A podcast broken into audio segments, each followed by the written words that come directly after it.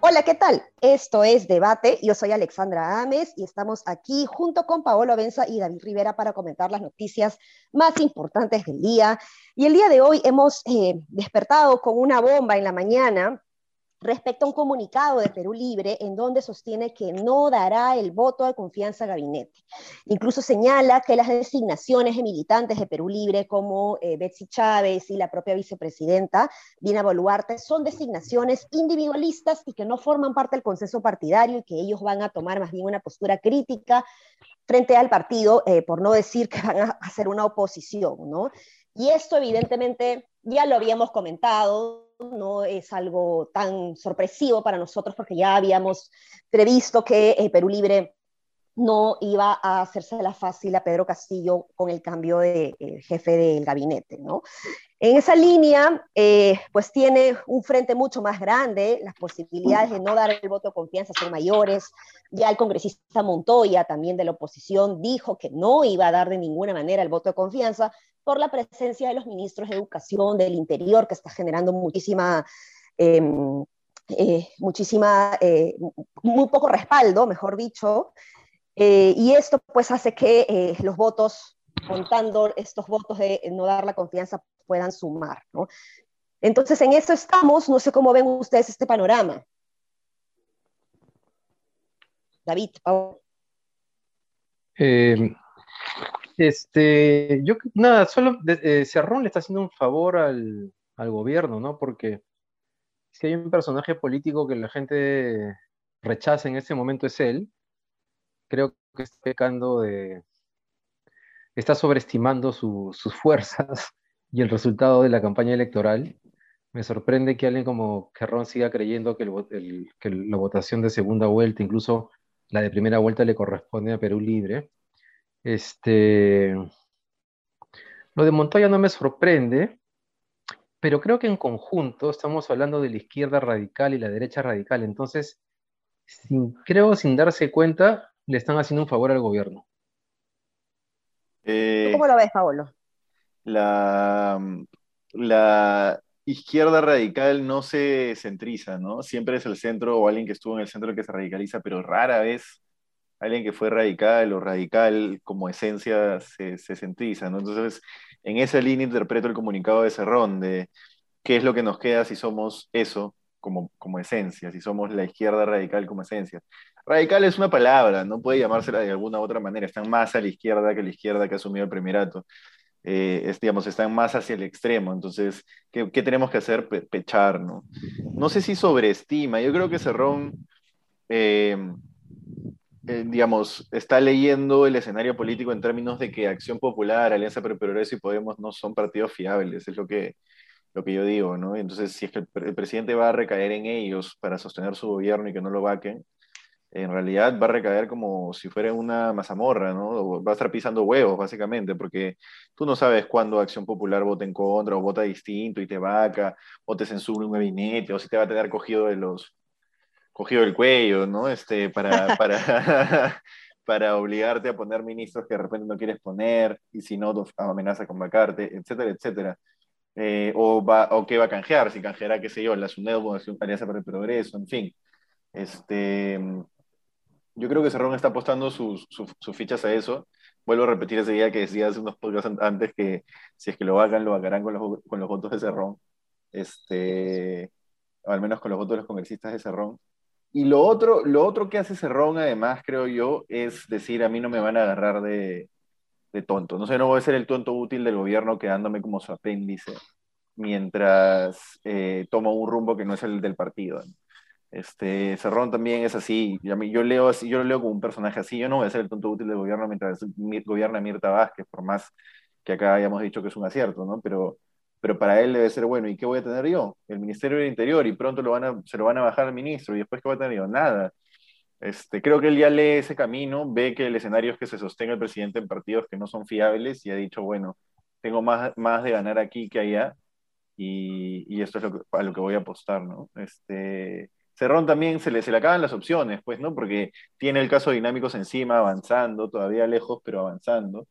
Este, y en realidad, políticamente, él lo que tiene es su bancada y una voz en Twitter, mucho más que eso no tiene. Entonces también se le están acabando las opciones.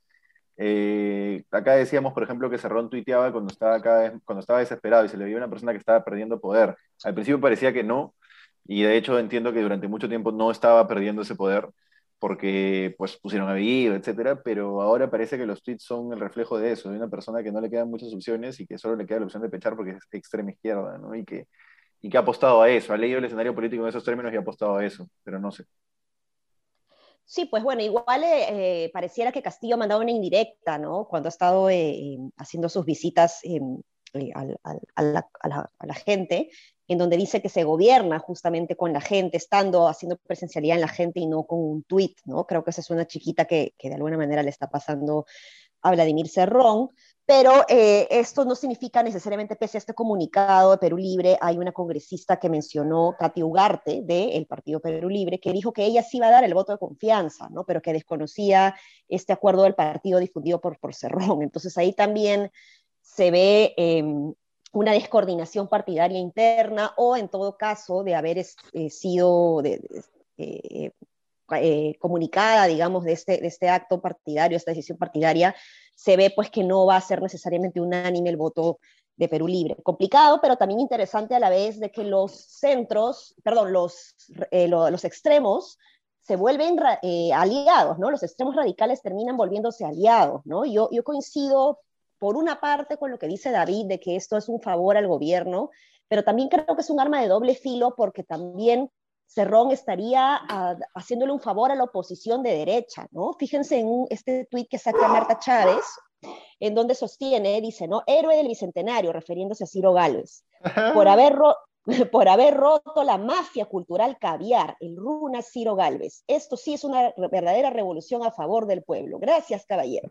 Y no solo eso, sino que Vladimir Cerrón le dio like al tuit de Marta Meyer, ¿no? Entonces, ¿cuándo hemos visto esto, no? Esto sí me, me, llama la atención. Entonces, te repregunto, David, ¿cómo ves esto frente a lo que acabas de decir respecto a que esto es un favor al gobierno? ¿También consideras que podría ser un arma de doble filo? ¿Por qué consideras que es un, es un eh, eh, em, que es que le hacen el favor a la derecha? Porque a mí, a mí más bien creo que no le hacen ningún favor, que, que, entre los dos terminan quedando pésimo, ¿no? Este, me parece que, que, se deslegitiman los dos. Em, no sé, yo, no, yo, yo veo en términos de votos, en términos de votos, por ejemplo, o sea, finalmente como en el fútbol, eh, no, no, importa que si, si te cae bien el, el, el, equipo, ¿no? Al final se gana por goles y en, en, el Congreso se gana o se pierde por votos, ¿no? Sí.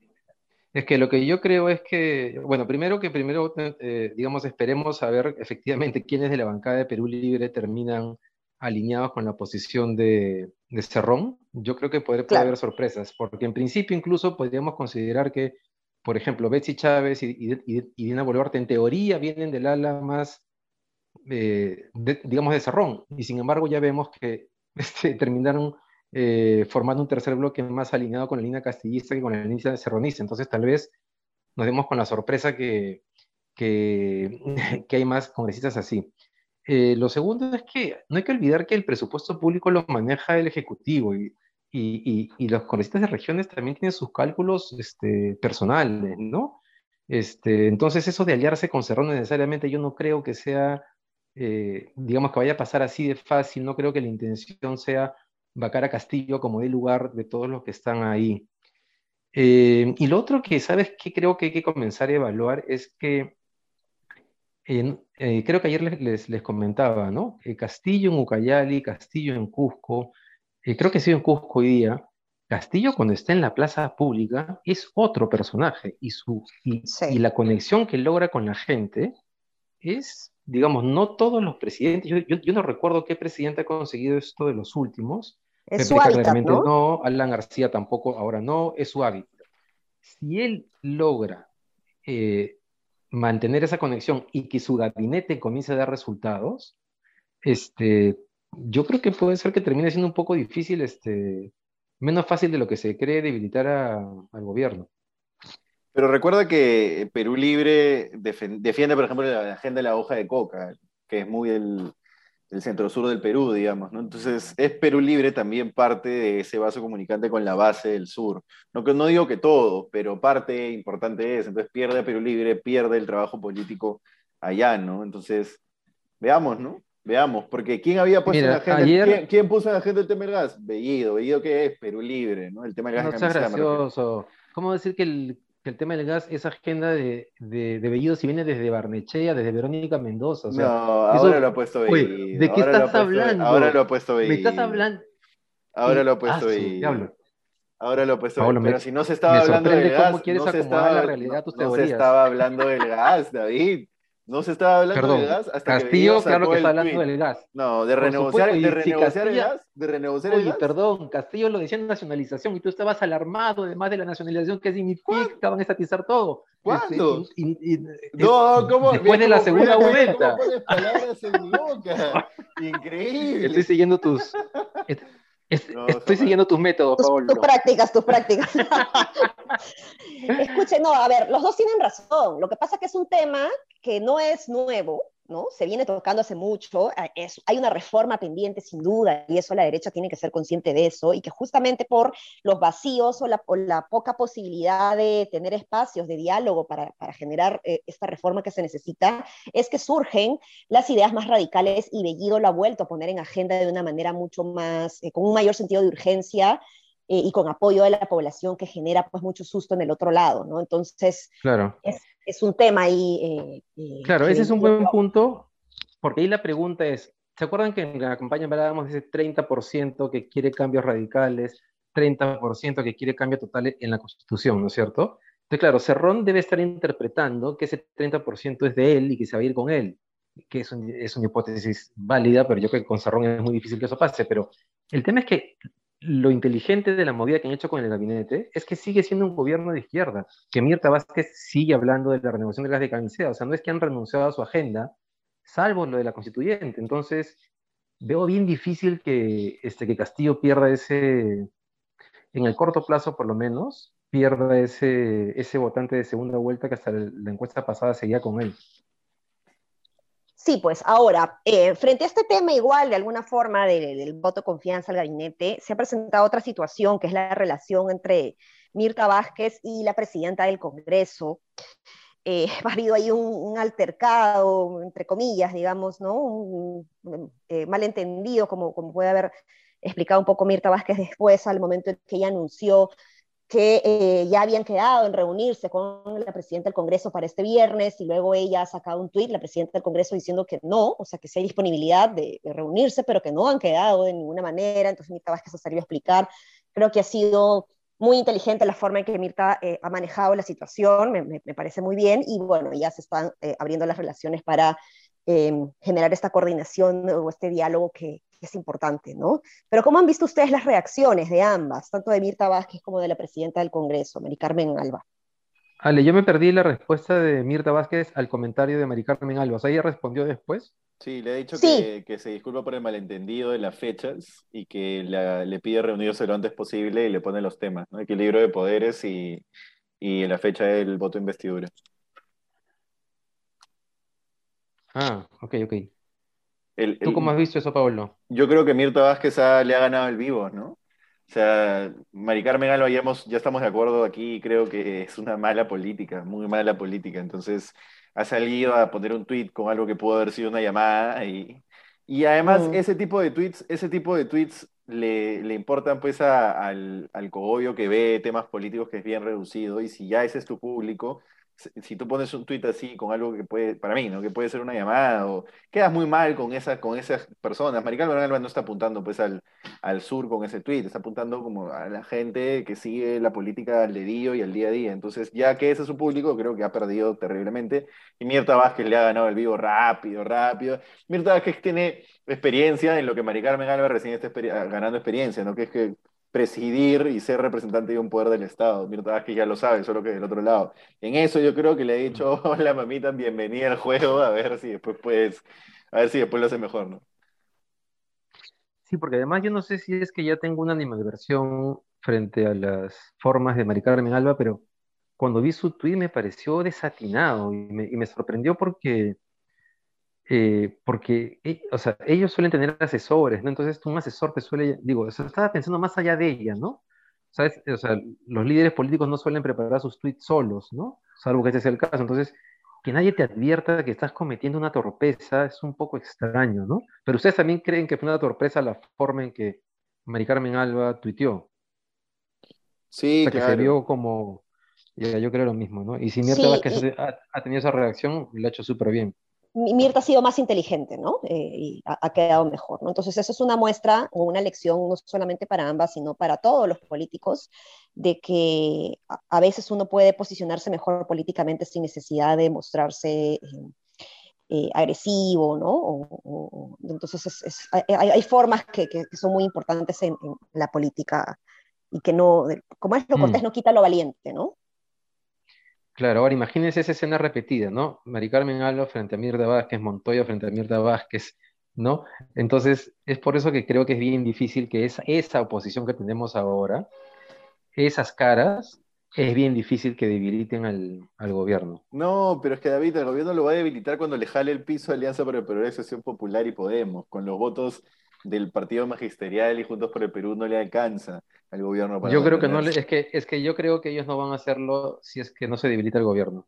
Pero bueno, ve- veamos. Veamos. Vamos a Yo ver, creo que pues, vamos a yo ver. creo que sí, que, o sea, bueno, sí, dale.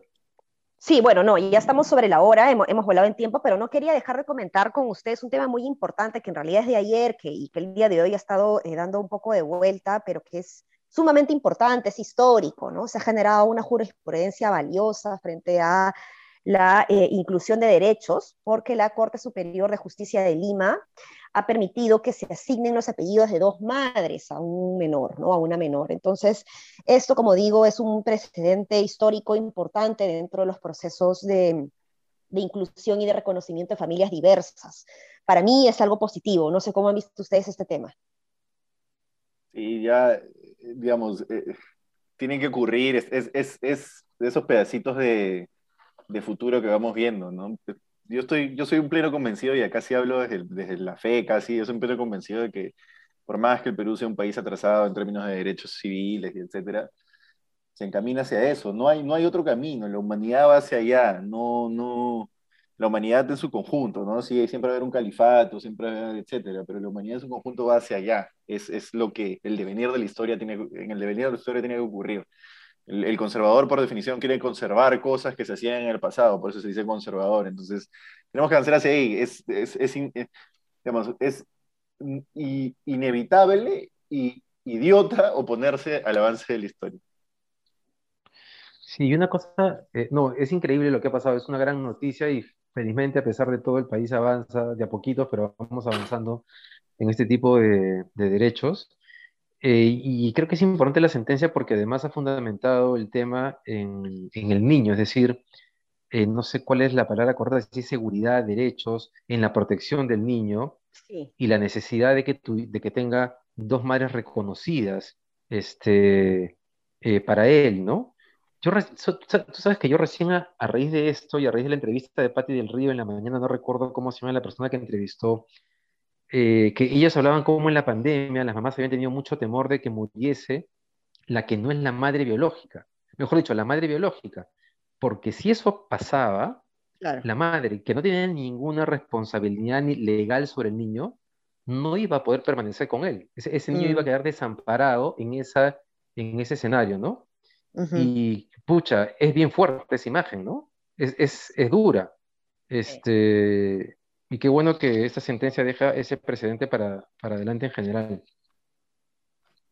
Sí, pues muy, muy importante y esperemos, como dice Pablo, también que poquito a poco estas cosas vayan eh, ganando espacio y como tú dices, David, poniendo siempre al, al ciudadano en, en, el centro, ¿no? En este caso se ha pensado en, en, el bienestar del niño y no en prejuicios que pueden haber acompañado inclusive la propia jueza que ha sentenciado, ¿no?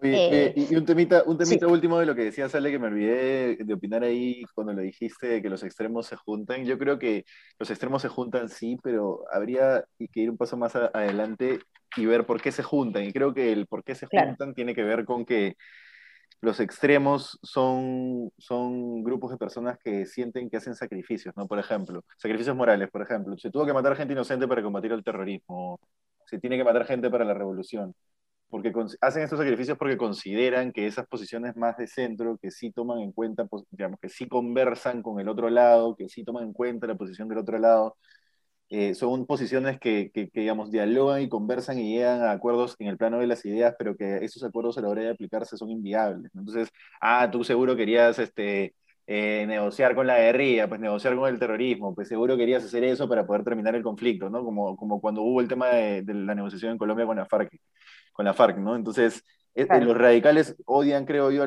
los, a los llamados caviares o a la gente más de centro, centro izquierda, porque, porque ven en ellos, ven, ven que sus soluciones son del plano de las ideas, son irrealizables en la realidad.